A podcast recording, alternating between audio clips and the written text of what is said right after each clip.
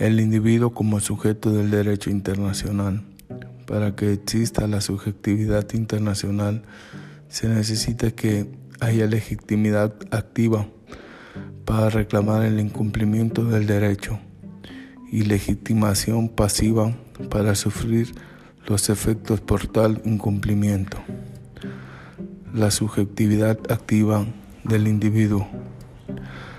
La posibilidad de reclamar por violación de una norma ante los organismos internacionales o ante los diferentes estados es lo que determina la subjetividad o capacidad internacional activa.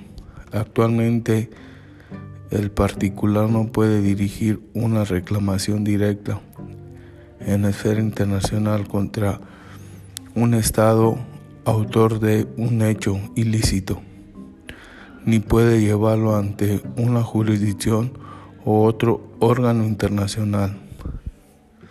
La subjetividad pasiva.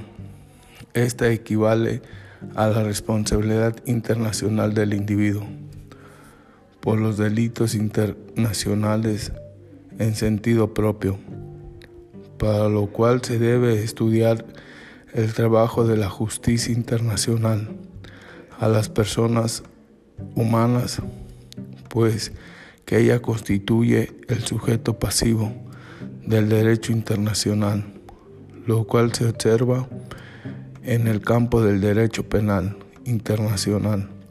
Es decir, hay responsabilidad internacional de las personas por la comisión del delito internacional.